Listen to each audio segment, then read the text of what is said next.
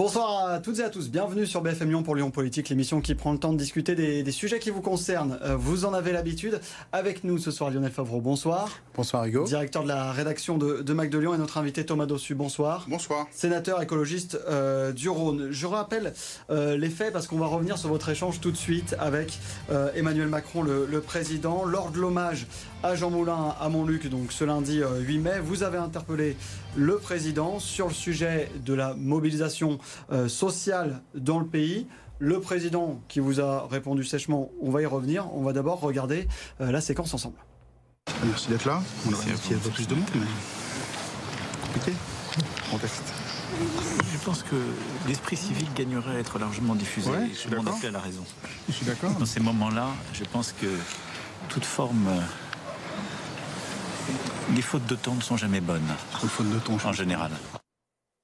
Vous avez fait une faute de ton euh, lundi, Thomas Dessus Bon, je pense pas. Je pense que le, président a voulu me faire une leçon euh, qui était assez déplacée en réalité. En réalité, si on prend toute la séquence, on, on attendait le président depuis un moment. On était un certain nombre d'invités triés sur le volet, hein, des parlementaires, des porte-drapeaux, euh, des soldats euh, qui étaient là pour euh, la commémoration, vous l'avez dit, l'hommage à Jean Moulin devant Montluc.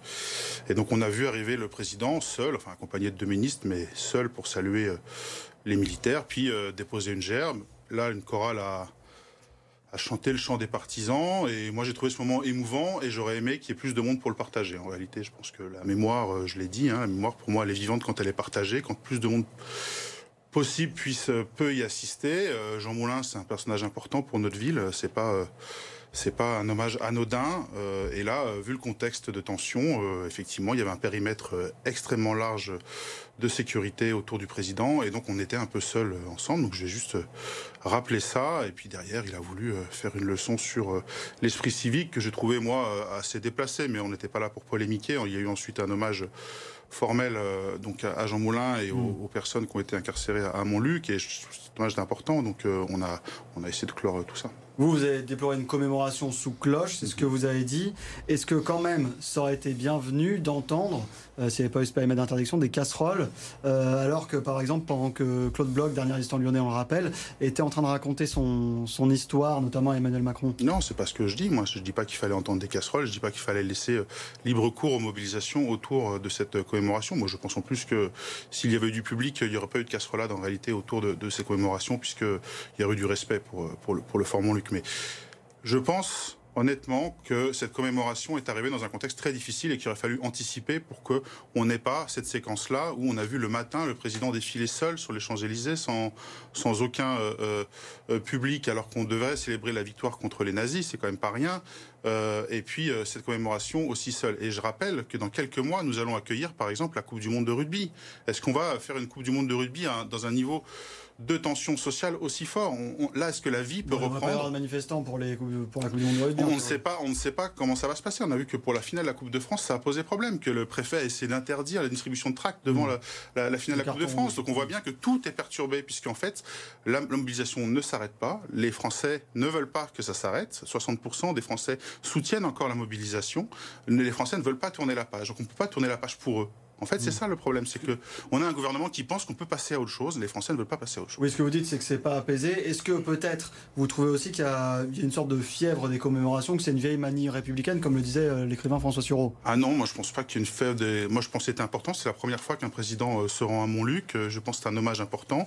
Il y a eu des échanges aussi très intéressants sur la reconstitution de la, de la, cabane des Juifs, hein, l'endroit où on, incarcérait. Voilà, c'est ça, la baraque aux Juifs je pense que c'était important. Et moi, j'ai été touché par, euh, par cet hommage, euh, je vais le dire. Mais ça hein, devait euh, être partagé. Mais voilà, mm. étant donné l'importance que Jean Moulin prend pour notre ville, a pris pour notre ville, pour, notre, pour nos habitants, pour les Lyonnaises et les Lyonnais, je pense que c'est important qu'il puisse être partagé beaucoup plus largement. Mm. Et pourquoi vous avez été le seul élu écologiste à interpeller ainsi le chef de l'État? Est-ce que vous étiez réparti les rôles avec Grégory Doucet?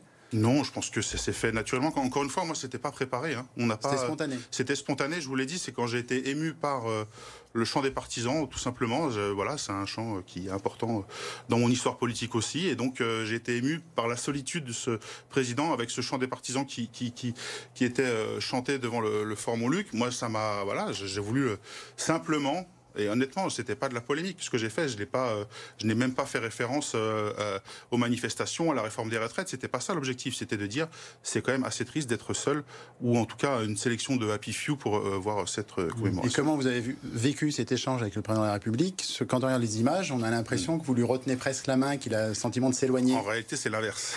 en réalité, c'est l'inverse. C'est lui qui me tient la main, qui, qui veut pas, qui veut essayer de trouver un moyen de retourner la situation et de me faire la leçon. Euh, de répliquer. On voit bien qu'il cherche une formule, il n'en trouve pas la première, ne convient pas, il en trouve une deuxième.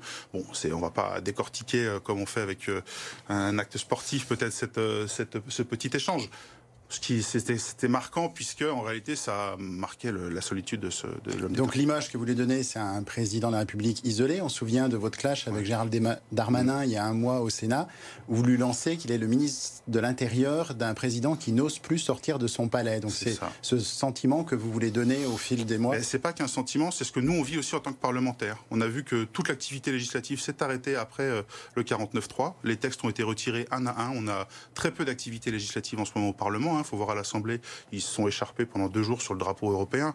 Voilà le niveau du débat actuellement au Parlement, donc c'est très faible. Et donc on a en ce moment, ah oui, un gouvernement qui ne gouverne plus avec son Parlement.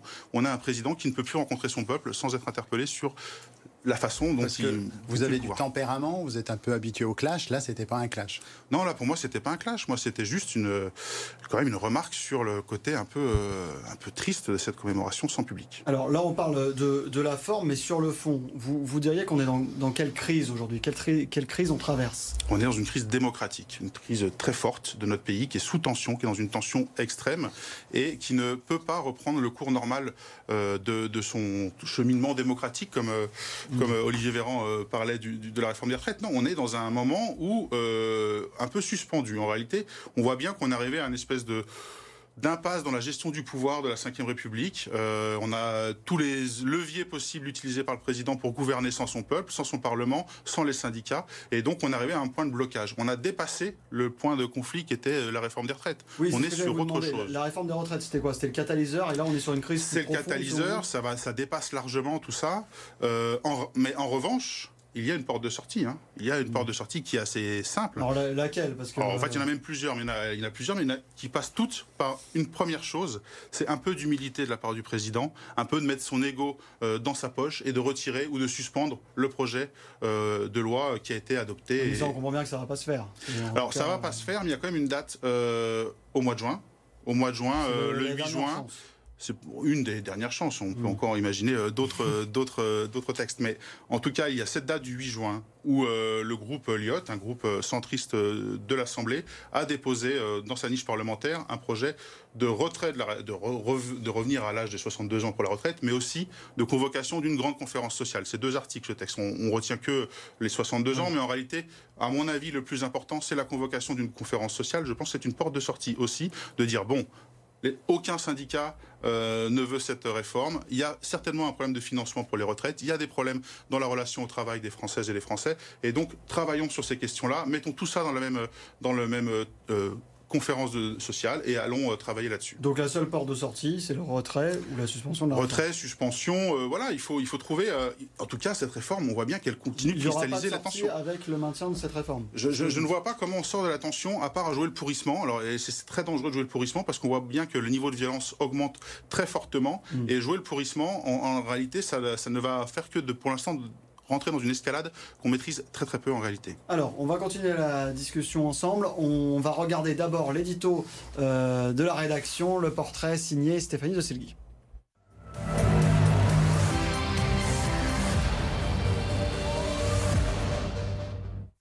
Ans et déjà sur les bancs du Sénat. Thomas Dossu, militant écologiste depuis ses plus jeunes années, a profité de la vague verte des dernières élections. Et l'élu d'Europe Écologie Les Verts du Rhône n'est pas là pour faire de la figuration. Expert en communication, fan de Daft Punk, il ne mâche pas ses mots et se veut le porte-parole des combats des écologistes. Connu pour ses coups de gueule face à Gérald Darmanin, il ne se démonte pas non plus face au président de la République, lui reprochant une cérémonie sous cloche éloignée de la population lors de sa visite au mémorial de Montluc ce lundi. Au niveau local, Thomas Dossu n'hésite pas également à remettre en cause les décisions comme l'utilisation des drones lors des dernières manifestations, des drones qu'il qualifie de gadgets technologiques. Pas question non plus de lâcher du lait sur le projet ferroviaire Lyon-Turin. Autre combat mené sans langue de bois, la dénonciation des conditions de vie dans le nouveau centre de rétention administrative de Saint-Exupéry. Bref, l'élu se veut le porte-parole des sujets phares de sa classe politique et il aime surprendre, comme lors de sa visite surprise à la prison de Villefranche en plein pic de chaleur l'été dernier, une démarche qui lui avait permis de dénoncer les conditions d'incarcération des détenus.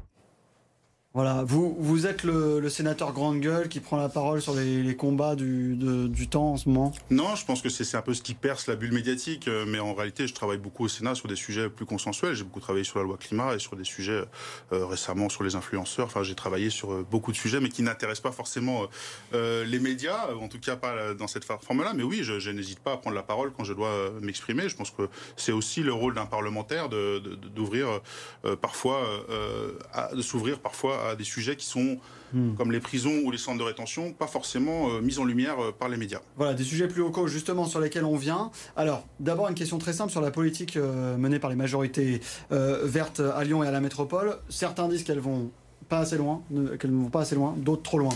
Vous, vous jugez comment? Moi, je pense qu'on a bien, on a, les chantiers sont bien lancés. Euh, en, réalité, euh, que ce soit sur les mobilités ou sur euh, la végétalisation, ce qui sont les deux en gros points sur lesquels on est très attendu, mmh. les chantiers sont bien lancés.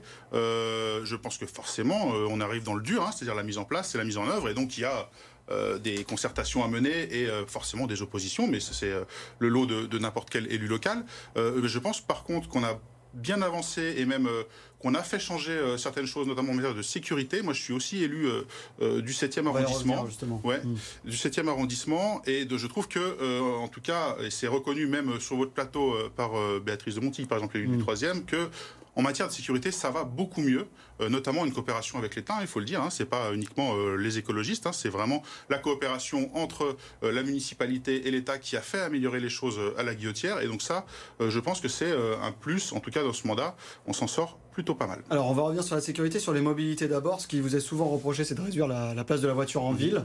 Euh, c'est le sens de l'histoire, d'après vous, ça? Oui, c'est le sens de l'histoire de toutes les métropoles. Il y a quand beaucoup d'opposition, il y a beaucoup de gens qui, qui, viennent de, de, Lyon pour venir bosser à Lyon. C'est du changement dans la façon dont on envisage euh, les grandes villes. Mais toutes les grandes villes, toutes les métropoles européennes et même mondiales euh, sont en train de sortir la voiture de leur centre-ville. C'est plutôt la, voiture qui était une anomalie en réalité euh, euh, dans, le, dans, les grandes villes. On peut prendre New York, Times Square et piéton maintenant. Enfin voilà, c'est. Il y a encore beaucoup de voitures. Il y a encore beaucoup de voitures à New York, mais en tout cas, on voit, on voit bien que dans plein de grandes villes, hmm. y compris européennes, c'est le sens de l'histoire. À Lyon, on a aussi été élu sur ce mandat-là. C'était, on n'a jamais caché notre intention de rééquilibrer l'espace public au profit des mobilités actives et des piétons, hein, euh, euh, effectivement. Mais forcément, il fallait prendre de l'espace sur la voiture. Le cheminement, démocratique. Cheminement vous logique. vous êtes élu pour ça. Et on a un mandat, on l'applique. Après, hmm. ça n'empêche pas d'entendre euh, les difficultés, parfois dans certains quartiers, et de peut-être corriger le tracé à droite ou à la marge de certains. Justement, vous avez parlé mobilité. On parle beaucoup en termes de mobilité des voies lyonnaises, ces voies express vélo qui prennent de la place à la voiture. Est-ce que ce sera le principal marqueur quand sera venu le temps de faire le bilan de ce mandat des écologistes? Je pense que ce en sera un très important, euh, effectivement. Hein. on, avait euh, euh, fait toute une campagne sur ce réseau express vélo, mais pas uniquement. Je pense qu'on mange mieux dans les cantines lyonnaises en ce moment. Je pense que devant les écoles, on a amélioré les accès en piétonisant, en végétalisant devant les écoles. Et donc, on a d'autres marqueurs. Mais par contre, les voies lyonnaises, effectivement, c'est un réseau important. Et c'est pas un réseau que lyonnais. C'est ça qui est important aussi de dire, parce que la logique elle n'est pas de concentrer toute euh, la politique écologiste en cœur de ville. la logique, c'est de pouvoir avoir un réseau qui soit efficace aussi en périphérie pour que les gens qui travaillent en voiture euh, actuellement puissent aussi mm. changer de mode de mobilité. Donc c'est ça qui est important. Mais est-ce que vous ne craignez pas qu'il manque un grand projet phare, comme on a pu voir lors des mandats précédents, un quartier comme la Confluence refait au fil des, des mandats de Gérard Collomb, euh, la Pardieu, etc. Même si des réflexions sont lancées sur la porte des Alpes, est-ce qu'il ne va pas manquer de projets phares visibles? Déjà, on en a pas arrêté beaucoup des projets phares qui étaient lancés. Par exemple, pour citer la Pardieu, la Pardieu, on l'a rééquilibré. Le, travail a été rééquilibré pour mettre un peu moins de téléphérique, c'est un projet phare. C'est un projet phare qu'on a arrêté, notamment en écoutant justement les concertations, les oppositions. Est-ce que ce travail d'ajustement comme la Pardieu sera assez visible pour qu'il vous soit crédité au moment du vote? Moi, je pense que euh, ce qui change avec les écologistes, c'est la façon dont on envisage la ville de demain. Et ça, ça ne passe pas forcément par des grands chantiers comme on pouvait le faire avant. Quand il y a, on est peut-être sorti de la période des maires bâtisseurs aux grands chantiers emblématiques, la skyline que voulait euh, Gérard Collomb, etc. C'est plus forcément cette logique-là. Maintenant, on veut des villes à vivre, on veut des villes avec des services publics de proximité, on veut plus de crèches, plus euh, d'écoles, des écoles plus faciles à vivre. C'est plus vers cette euh, philosophie de la, ville qu'on s'oriente que vers les projets emblématiques. Mais on en aura quand même on en aura quand même. la, piétonisation de la presqu'île, hmm. elle va bien avancer sous ce mandat. Les projets. ne pas que des euros, la piétonisation de la presqu'île, ça Évidemment, dire. mais toujours, justement, toujours les projets. C'est ce qui est appelé la zone à trafic limité, la ZTL. Donc il y a une forte opposition, peut-être des recours à venir. Pourquoi pas assumer le terme d'anti-voiture ou de piétonisation, puisque vos collègues parlent d'apaisement? Bah, euh, L'apaisement, c'est aussi pour justement essayer de ne pas dire on va cibler euh, la méchante voiture. Euh, en fait, l'intérêt, c'est de montrer mais concrètement, c'est parce qu'en fait, ça, oui, mais ça apporte quand même beaucoup de choses. C'est pas uniquement la voiture, c'est pas le grand Satan et on veut punir les automobilistes. Nous, l'objectif, c'est de rendre la presqu'île beaucoup plus agréable à vivre. Et en fait, il y a toujours des oppositions très fortes au moment où on va piétoniser, parce que c'est des, des, inquiétudes qui se. ça ne va pas tuer le, commerce local. Non. Il y a une dizaine d'associations qui ont lancé un recours très récemment. Ces inquiétudes, elles existent toujours sur ces projets là euh, dans toutes les grandes villes. Et on a vu qu'à chaque fois, à chaque fois qu'on a retiré la voiture et qu'on a rendu ces, ces quartiers à, euh, de, aux piétons ou aux mobilités douces, ça a fait, ça a développé le commerce en réalité. Le Il y a quand même euh, une, une, récente étude de la Chambre de commerce et d'industrie de Lyon qui précise que les gens ont recentré leur consommation sur leur bassin de vie, viennent moins en centre-ville. Donc vous avez peut-être plus de fréquentation touristique, donc de touristes venus par euh, des modes de transport, euh, train ou avion, mais peut-être moins de gens qui vont venir de la périphérie. C'est ce qui inquiète les commerçants. Oui, mais les, touristes, ils consomment aussi en centre-ville. Ça va peut-être faire évoluer le commerce de centre-ville, mais en tout cas, le commerce, il, va toujours être là. Et les, gens continueront à venir plus c'est agréable de se déplacer, plus les gens viendront. Donc moi, je ne suis pas inquiet sur la piétonisation de la presqu'île, que les gens consomment aussi dans les commerces de proximité, dans leur bassin de vie. Tant mieux qui est plusieurs Pour centres. c'est un rééquilibrage. Qui est plusieurs centres euh, à Lyon euh, ou euh, en métropole, qui est plusieurs endroits où les gens puissent consommer, tant mieux. On n'est pas obligé de tout Et sur la, la, ZFE, cette fameuse zone à faible émission, Bruno Bernard a reculé une des étapes, puisque c'est par vignette critère. Est-ce que c'est une reculade ou c'est une sage décision C'est une décision qui prend en compte les difficultés rencontrées avec le calendrier qui avait été fixé par l'État. On va se le, on va, on va se le dire. C'est la mm. ZFE, c'est pas un projet purement euh, écologiste lyonnais. C'est une mise en application. C'est une mise en, euh, et en même temps, l'État dit c'est à la main des collectivités locales. Donc sans leur donner, on, leur, on, leur, donne l'obligation de, de, faire des ZFE, mais on leur donne pas les moyens euh, de, de, les développer en, en accompagnant suffisamment euh, les changements de comportement. Parler de quoi Des radars, des choses comme ça bah, Par exemple, les radars pour pouvoir euh, contrôler euh, effectivement les vignettes, etc. Mais aussi le projet de RER e métropolitain. On a eu des belles annonces. On attend maintenant la déclinaison concrète de ces belles annonces, des, 100 milliards sur 10 ans mm. qui seraient investis dans le réseau ferroviaire du quotidien. C'est pas en 2030, ça. Et voilà, exactement. Et donc on a besoin d'accélérer sur ces choses-là. Et c'est pour ça que d'étendre le calendrier, moi ça me paraît pas stupide, c'est normal. C'est pas forcément une reculade. C'est on est au confronté à un certain nombre de difficultés, notamment de déficit d'accompagnement de l'État. Donc on doit s'adapter. C'est aussi euh, du pragmatisme. Donc votre sentiment, c'est que l'État n'assume pas ce rôle sur la ZFE. Tout à l'heure, vous aviez dit qu'il y avait de meilleures relations avec la mairie de mmh. Lyon euh, et le ministère de l'Intérieur pour la sécurité. pourtant, c'est quand même quelque chose qui revient très fréquemment dans les critiques de votre opposition, la question de la sécurité. On mmh. reproche notamment à l'adjoint à la sécurité, Mohamed Chi, d'être plus dans la prévention que dans la répression. Est-ce que c'est un bon casting? Ah, Moi, je pense oui, que Mohamed Chi fait bien le travail. Ça a été reconnu, euh, je l'ai dit, hein, par Béatrice de Monti, qui a dit que la sécurité, ça allait mieux. Il y a en ce moment une mission d'information avec euh, à laquelle est associée euh, l'opposition euh, qui est menée par la municipalité, par la ville. Et tout est mis, à plat. se mettre en place. Ça a mis du temps à se mettre en place, mais c'est mis en place et l'opposition est, est, associée. Et donc, ils reconnaissent que ça va mieux. Et donc, si ça va mieux, c'est parce que la politique qui est développée par Mohamed Chi n'est pas que la réponse immédiate, on va dire la matraque, c'est tout un dispositif. sur la guillotière, il y a tout un dispositif d'accompagnement social aussi mené avec Sandrine Runel. Et donc, il y a plusieurs leviers sur lesquels on appuie. On va travailler sur l'urbanisme aussi, euh, sur certains quartiers. Et donc on travaille tous les volets de la sécurité, pas uniquement le, la matraque et la répression. Et, vous êtes forcément, ça prend un peu plus de temps. Vous êtes satisfait des décisions sur la vidéosurveillance? Il y a eu beaucoup d'attentes, une... et puis finalement, bon, la montagne a accouché d'une souris. Il y a quelques caméras qui sont ajoutées en plus. Enfin, c'est pas spectaculaire. Non, Est-ce que vous auriez été favorable à un retrait, à une diminution? S'il y a eu un audit et qui a montré qu'il n'y avait pas besoin d'un retrait, c'est important. Mais vous dites que c'est anecdotique. Moi, je pense que c'est pas anecdotique parce qu'on a changé de philosophie sur les, caméras de vidéosurveillance. Avant, L'objectif, c'était il faut mailler le plus possible la ville de caméras. C'est ce qui était toujours demandé. Il n'y en a jamais assez, il en faut de plus en plus. La logique qui a été intégrée dans la, par la nouvelle municipalité, c'est que désormais, on aura des, des caméras nomades. C'est-à-dire que quand il y a un point de tension, un point où on, sent que l'insécurité commence à monter, où il y a peut-être besoin justement d'installer une caméra temporairement avec un objectif précis pour régler une situation bien précise, on peut les installer. On a l'impression que c'est plus de la réaction que de l'action. Oui, c'est de l'action, mais c'est pas dire qu'on leur donne un objectif bien précis. C'est-à-dire que euh, euh, euh, une caméra qui surveille tout tout le temps, c'est la société de surveillance. Une caméra qui sert comme un outil. Là, par contre, c'est une, caméra qui est au service d'une politique de sécurité. Est-ce qu'il y, aura les est aura les effectifs pour les surveiller, ces vidéos? Parce qu'il y a eu des gros problèmes de recrutement. Oui, on a, toutes les collectivités ont des problèmes de recrutement en ce moment, des problèmes de formation aussi. C'est parce que la région n'assume pas forcément tout euh, ses responsabilités. Mais on a des problèmes de recrutement dans toutes les collectivités, même l'État a des problèmes de recrutement. Donc on va effectivement faire tout ce qu'on peut. On essaye aussi d'avoir une, façon de pouvoir mieux payer euh, les fonctionnaires de police mais c'est compliqué puisque toutes les mairies sont un peu en concurrence les unes avec les autres et donc il y a une surenchère permanente. Il y a 40 policiers, nouveaux policiers municipaux qui ont été annoncés hier. Sur ce thème de la sécurité, je voudrais quand même qu'on parle rapidement des groupuscules quand même d'extrême droite. Euh, Gérald Darmanin donc a demandé au préfet après la manifestation du 9 mai euh, d'annuler systématiquement leurs manifestations partout en France. Ça c'est une bonne chose. Le, danger il est réel, notamment à Lyon? Alors le danger il est réel à Lyon depuis très longtemps. On le connaît. Euh, euh, c'est assez paradoxal d'ailleurs, parce que les, Lyonnais sont plutôt rétifs à l'extrême droite en réalité euh, dans les urnes institutionnelles, mais on, a, on est gangréné par des groupuscules violents. Depuis, euh, moi, depuis que, même quand j'étais au lycée, il y avait déjà ces groupuscules qui œuvraient dans le Vieux-Lyon et ailleurs. Donc on a ce problème à Lyon.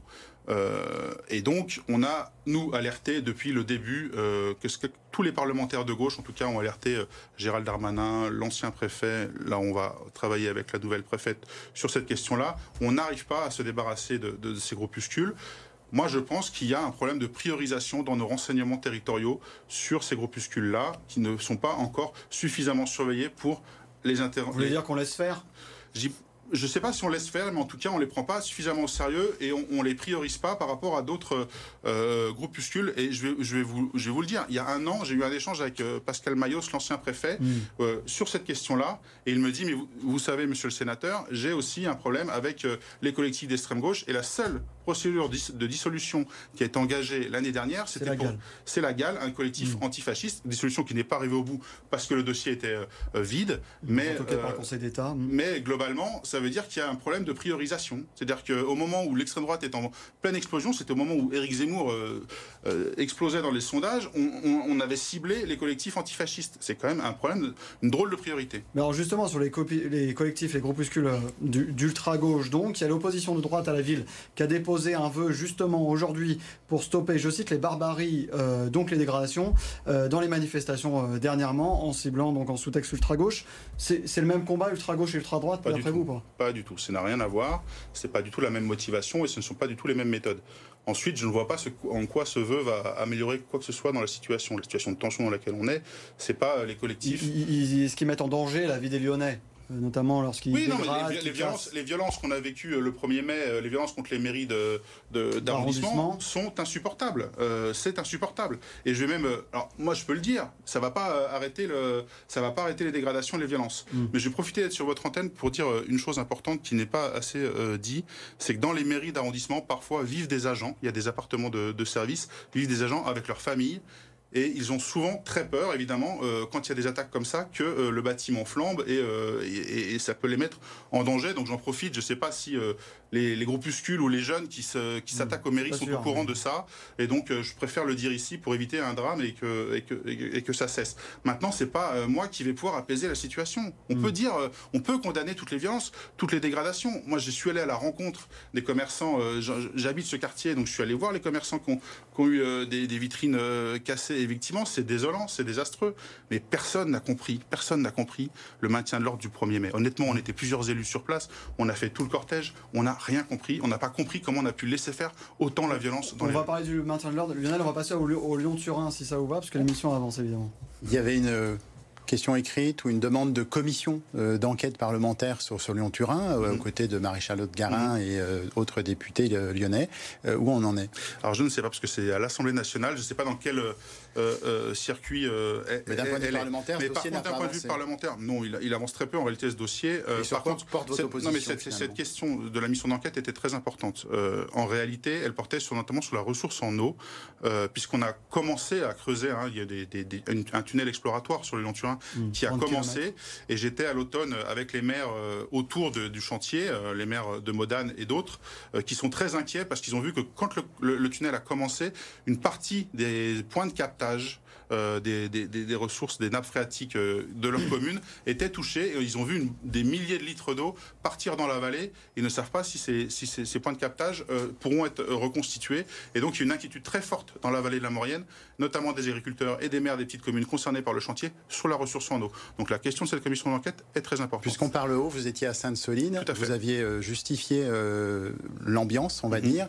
Euh, Gérald Darmanin vous a répliqué en disant qu'il y avait des armes qui ont été saisies, Mhm. des couteaux, des haches. Mhm. Est-ce qu'il n'y a pas quand même une forme de violence? Ah si, il y avait de la violence à Sainte-Soline, ça je vous le confirme. C'est pas la violence que moi je souhaitais, c'est pas la violence que j'accompagnais quand j'allais manifester. Par contre, la violence, elle avait été, en réalité, dans ce genre de manifestation, le niveau de violence, il est fixé par le ministère de l'Intérieur. Quand il annonce, il y aura des images de violence, il a qui fixé fixe un rendez-vous. scénario. Il n'est pas fixé par les Ah là, casseurs. le scénario, il était fixé par, c'est lui qui a fixé le, le dispositif qui a en- engendré ce il y scénario-là. avait des casseurs quand même. Il y avait des casseurs, non mais il y avait. des images euh, Ah non, mais je- de- Mais pour vous, il y très concrètement, il aurait fallu les laisser passer qui démontent les installations pour éviter tout Il n'y avait rien à démonter, c'est ça, c'est ça que je vous dis, c'est que c'était un trou dans un champ et il n'y avait même pas les pompes à démonter, c'est-à-dire il n'y avait même pas de bâche, il n'y avait rien à démonter. C'est-à-dire que moi j'ai fait un- une manifestation à Castres-Toulouse, ils ont envahi. 69 là ce week-end. Voilà, non, c'était le week-end où il y a, il y a un Ouais. mois, mais en tout cas, ils sont rentrés sur l'autoroute, ils ont, voilà, ils- et puis ils sont repartis, et puis il s'est rien Alors- passé, il n'y avait pas de force de l'ordre, il n'y avait pas de, voilà. Dernière question, parce qu'on parle de Sainte-Soline justement, et en parlant du Lyon-Turin, il y a une grande manifestation qui est organisée par les soulèvements de la Terre, Entre autres. les 17, entre autres les 17 et 18 juin, pour l'arrêt du chantier du Lyon-Turin. Est-ce que vous craignez, vous, aujourd'hui, qu'on assiste aux mêmes scènes qu'à Sainte-Soline Ah non, non, moi j'espère que cette manifestation sera massive. Il y aura des Italiens, des Français. euh, c'est une opposition euh, franco-italienne à ce chantier.